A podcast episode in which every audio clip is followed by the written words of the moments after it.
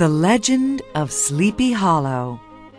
Chapter 1 Let's go back into the past, far back, to the good old days of America. Tarrytown is a little village on the Hudson River.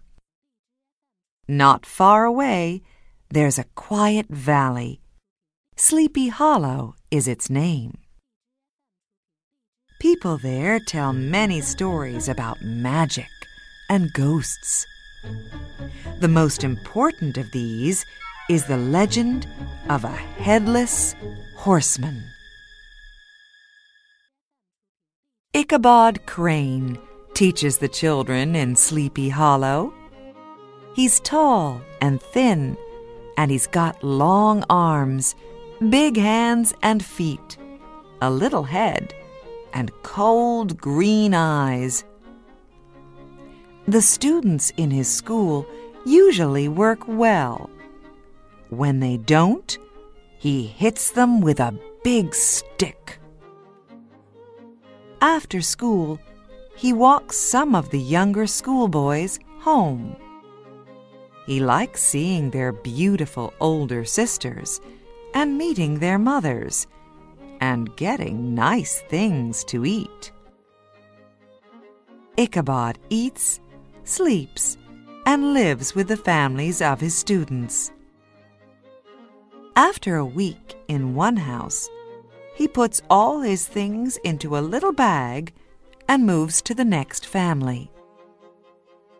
From time to time, he helps the men with their work on the farm he always looks for easy things to do, here and there.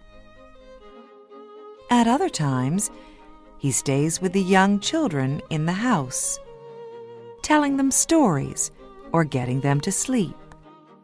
This makes their mothers very happy.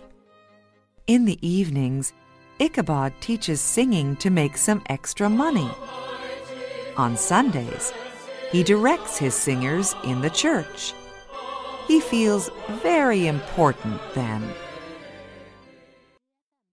Country women usually think teachers are interesting.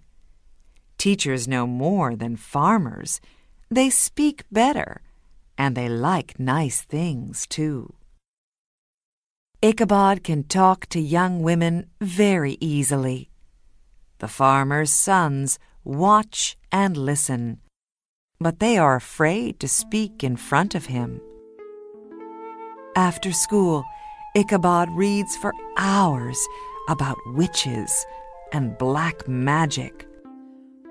Before he knows it, it's nighttime and he can't see his book. When he walks home, all the little noises in the night make him feel afraid. Then he begins to sing, and this makes him feel brave again. Ichabod likes to listen to the old women of the village when they tell stories of ghosts and haunted houses. He loves the legend of the Headless Horseman. Ghost stories are exciting when he's sitting in a nice warm room but they're frightening when he's walking home later on a cold, dark night. He often thinks that he hears the headless horseman not far behind him.